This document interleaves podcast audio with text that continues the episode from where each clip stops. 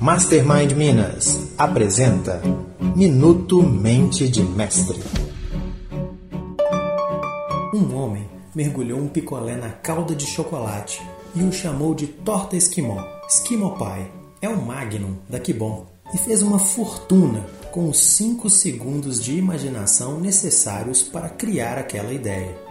Estamos apenas começando a entender as maneiras misteriosas pelas quais a mente funciona, mas as pessoas de sucesso sabem há muito tempo como usar o poder da visão criativa em proveito próprio. Muitas ideias novas nada mais são do que uma nova combinação de dois produtos ou ideias conhecidas. Grandes fortunas foram construídas sobre essas combinações quando acompanhadas por um nome inteligente e uma campanha de marketing. Existe um processo definido que podemos usar para explorar sua imaginação. Em seu livro A Technique for Producing Ideas, James Webb Young identificou cinco etapas. Primeiro, reunir as informações apropriadas. Segundo, trabalhe as informações em sua mente.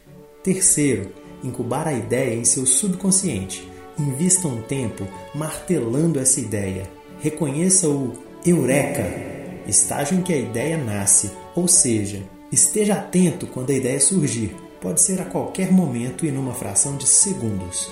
Quinto, defina e desenvolva a ideia para aplicação prática. A técnica funciona. Experimente na próxima vez que procurar uma solução criativa para um problema antigo.